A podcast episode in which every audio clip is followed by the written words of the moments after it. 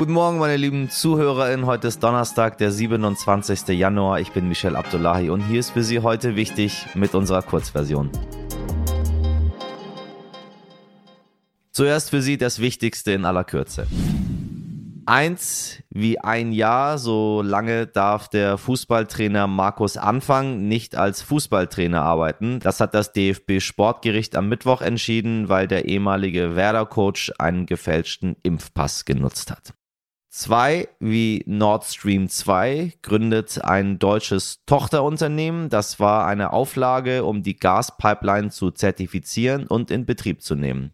Und aller guten Dinge sind drei. Nach drei Tagen ohne Ergebnis wird wohl heute im vierten Anlauf ein Präsident für Italien gewählt. Nachdem bisher eine Zweidrittelmehrheit verfehlt wurde, reicht heute eine einfache Mehrheit. Der italienische Präsident wird für sieben Jahre gewählt. Genau heute vor zwei Jahren wurde der erste Corona-Fall in Deutschland bestätigt. Ja, zwei Jahre schon her. Damals war das ganze Ausmaß natürlich noch völlig unklar. Wer hätte gedacht, dass Lockdowns folgen und eine Riesendiskussion um die Impfung ausbricht. Und auch wenn lange Zeit betont wurde, dass es sie nicht geben wird, so hat gestern der Bundestag über eine allgemeine Impfpflicht debattiert. Hier mal ein Eindruck aus dem Bundestag. Eine Pflicht ohne Sanktion ist keine Pflicht. Also ging es doch letztlich wahrscheinlich nur als Sanktion um Geldbußen. Aber wer nicht zahlt oder nicht zahlen kann, kriegt stattdessen Ordnungshaft. Und abgesehen von der sozialen Frage ist es völlig undenkbar, dass wir ungeimpfte auf irgendeinem Weg einsperren.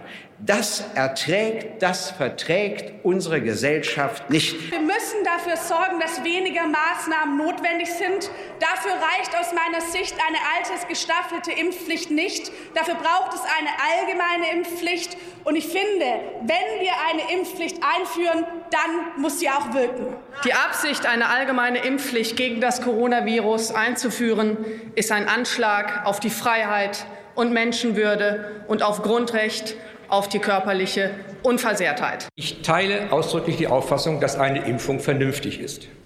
Trotzdem halte ich die Idee, der Staat lege für alle Bürgerinnen und Bürger fest, was vernünftig ist, zumindest für problematisch.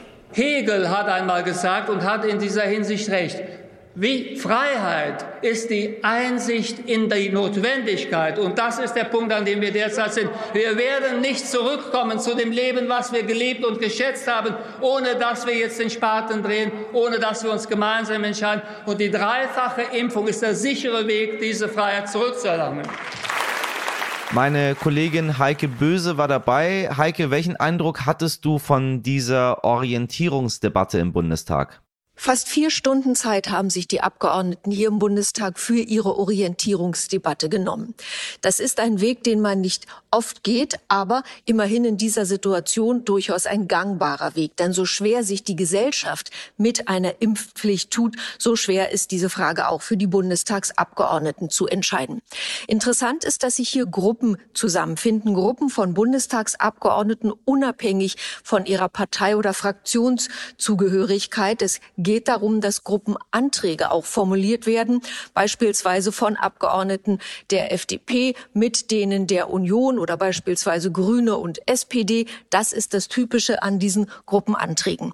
Die Debatte hier im Bundestag überwiegend sehr sachlich, sehr fair, sehr kollegial im Ton, natürlich leidenschaftlich, aber wenig verletzend, wenig über den Ton hinausgehend. Das ist auch das Typische an einer Orientierungsdebatte. Es ging darum, dass man erst einmal die Argumente Austausch, dass man auch einen Weg findet hin zu einem Antrag, der dann möglichst viele Abgeordnete hinter sich versammeln kann, da es eben nicht darum geht, dass es nur die Koalition gegen die Opposition ist, sondern wenn das mal entschieden ist, dann wird es so, so viele Menschen treffen, dass es dann auch eine möglichst breite Unterstützung aus dem Bundestag braucht. Aber um was geht's da eigentlich? Was bedeutet denn Impfpflicht? So, ganz wichtig, es wird natürlich keiner mit Gewalt zu einer Impfung gezwungen. Konkret sind drei Vorschläge auf dem Tisch. Eine Impfpflicht für alle ab 18, befristet auf bis zu zwei Jahre und für maximal drei Impfungen. Dem Vorschlag schließt sich auch Bundeskanzler Olaf Scholz an. Vorschlag zwei: es soll ein verpflichtendes, professionelles Beratungsgespräch für Ungeimpfte geben. Sollte Dies nicht zur Steigerung der Impfquote führen, soll es eine Impfpflicht für alle über 50 geben. Und Vorschlag 3 sieht keine Impfpflicht vor, so wie lange Zeit versprochen, um eben den Wortbruch und damit einen möglichen langfristigen Schaden in der Gesellschaft zu vermeiden. Diesen Vorschlag unterstützt unter anderem auch FDP-Vize Wolfgang Kubicki.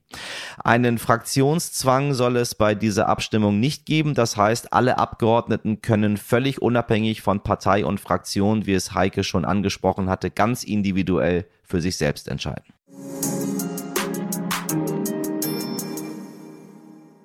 Heute vor 77 Jahren, am 27. Januar 1945, wurde das Konzentrationslager in Auschwitz von sowjetischen Truppen befreit. Deshalb begehen wir heute den Holocaust-Gedenktag. Wir denken an mehr als sechs Millionen Menschen, Jüdinnen und Juden, die von den Nazis ermordet wurden und an die Überlebenden, die lange Jahre völlig traumatisiert versucht haben, einen Weg zurück ins Leben zu finden.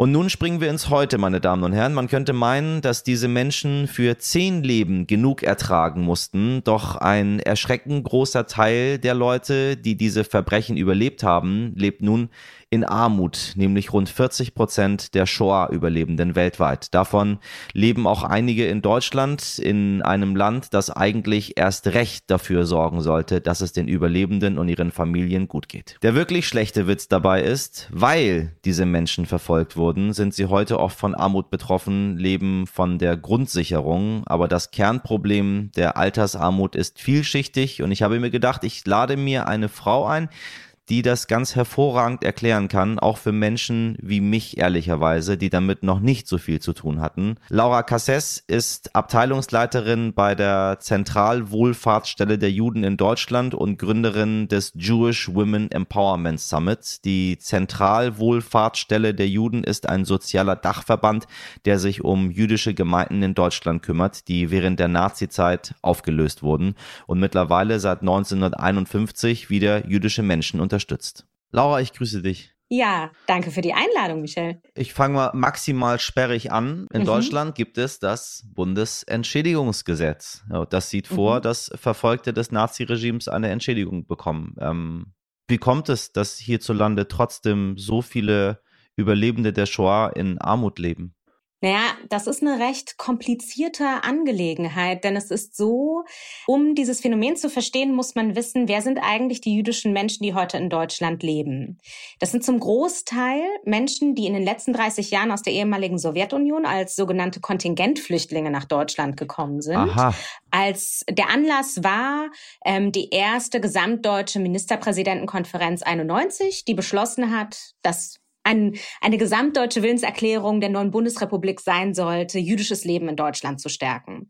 Und weil mit dem Zerfall der Sowjetunion jüdische Menschen auch in dieser Zeit vor allem verfolgt wurden, Antisemitismus stärker wurde, haben viele Menschen das auch als Möglichkeit genommen, eben ausgerechnet nach Deutschland einzuwandern. Und was viele Menschen nicht wissen, ist, dass auch jüdische Menschen, die in der ehemaligen Sowjetunion gelebt haben, mit der Shoah und mit den, mit den Auswüchsen der Shoah in Berührung gekommen sind. Wir sprechen von Menschen, die einerseits über mehrere Generationen Diskriminierungserfahrungen unterschiedlicher Form erlebt haben, dann nach Deutschland gekommen sind, um hier auch als jüdische Personen leben zu können. Und die Situation, in der wir jetzt sind, ist, dass viele Menschen, die so im mittleren Alter dann nach Deutschland migriert sind, die Situation ja. hatten, dass sie zwar in der ehemaligen Sowjetunion einen hochrangigen Akademik, äh, akademischen Abschluss hatten, der aber in Deutschland nicht anerkannt wurde. Und die Folge ist eben heute, dass Menschen eigentlich mit einem hohen Bildungsgrad ähm, nicht die Möglichkeit hatten, hier wieder in den Beruf einzusteigen. Das heißt, einerseits ist es so, dass sie hier keine Rente beziehen können, weil sie schlichtweg nicht in einem Beschäftigungsverhältnis erwerbstätig waren. Und gleichzeitig ist es so, dass sie eben auch keine Rentenbezüge bekommen aus ihrer Zeit in der ehemaligen Sowjetunion. Und da kommen dann eben mehrere Dinge zusammen. Sie sind einerseits nach Deutschland migriert, um eben hier sowohl ja, auch als jüdische Person auch freier leben zu können, ausgerechnet hierher, und sind aber jetzt in der Situation, dass sie eigentlich einen sozialen Abstieg gemacht haben. Und hinzu kommt eben auch die biografische Komponente, dass viele von ihnen, wie ich eben schon gesagt hatte, die Shoah erlebt haben. Ähm, eigentlich die große Mehrheit hat nie öffentlich über das gesprochen, was sie erlebt haben. Sie haben eigentlich versucht, ein neues Leben zu beginnen, nachdem sie sozusagen diese Grauen überlebt hatten. Was aber natürlich bei vielen der Fall waren, viele, die als sehr junge Menschen, die die Shoah überlebt haben, eben dann quasi weitergemacht haben, ist natürlich ein großer Teil ihres, ihres Bildungswerdegangs weggefallen. Und ganz viele Menschen haben aber schlichtweg Zeit ihres Lebens nach diesem Überleben einfach versucht, ein Dasein irgendwie sich wieder aufzubauen. All diese Lebensrealitäten brechen mit diesem Stereotyp, der ja ganz häufig antisemitisch aufgeladen mit der jüdischen Community assoziiert wird, nämlich dass es eine privilegierte Minderheit ist. Und die Lebensrealitäten vieler Menschen sprechen eben da auch eine andere Sprache und erzählen eine andere Geschichte. Liebe HörerInnen, wenn Sie das ganze Gespräch mit Laura Casses hören wollen, empfehle ich Ihnen dringendst die Langversion zu hören, schreiben Sie gerne alles, was Sie bewegt an heute wichtig at stern.de. Sparen Sie nicht mit Feedback, Kritik, aber natürlich auch nicht mit Lob. Wir freuen uns über Ihre Nachrichten morgen ab 5 Uhr. Schicken wir sie wieder in den Tag oder in die Nacht oder wo immer Sie auch hingehen möchten. Bis dahin machen Sie was draus. Ihr Michel Abdullahi.